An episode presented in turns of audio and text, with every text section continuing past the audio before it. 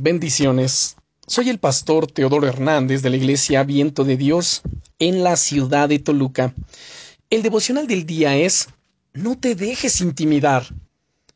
Seguramente en varias ocasiones de tu vida has tenido que luchar contra situaciones muy complicadas y has pensado esto es David contra Goliat.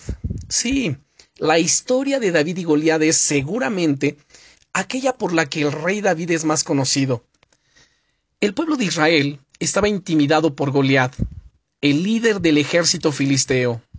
Su tamaño y fiereza había hecho que todos los guerreros de Israel estuviesen intimidados, sin que nadie se atreviera a luchar contra él. La verdad es que no era para menos. Semejante gigante tenían delante de ellos. Desde un punto de vista humano, parecía una locura intentar pelear contra alguien así.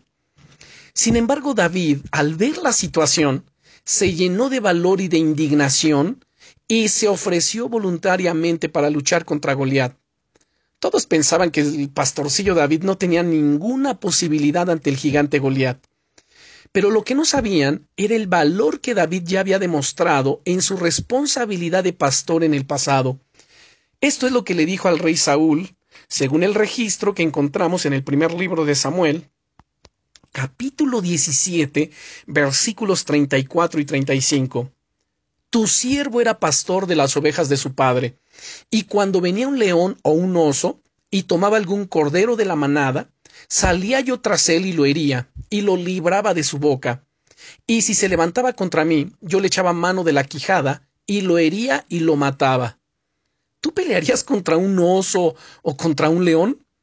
David era un buen pastor, y no se dejaba intimidar por nada ni nadie, con tal de proteger a sus ovejas.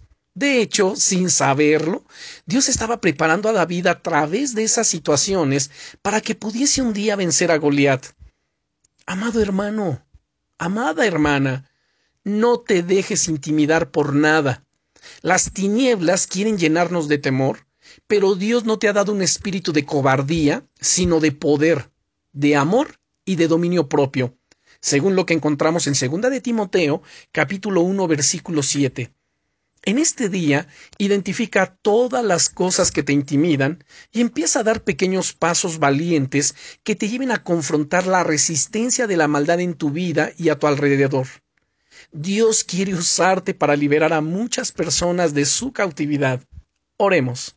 Glorioso Rey, yo recibo de ti toda la gracia y la bendición que tienes preparada para mi vida. Dame la fortaleza y valentía, Señor, para no dejarme intimidar por nada, ni por nadie, sino demostrar osadía y valentía en el nombre de Jesucristo, que derribe, Señor, toda oscuridad, toda tinieblas y toda amenaza que se levanta contra mí, contra mi familia, en el nombre de Cristo Jesús. Amén. Recuerda, estás en mi corazón y en mis oraciones. Bendiciones.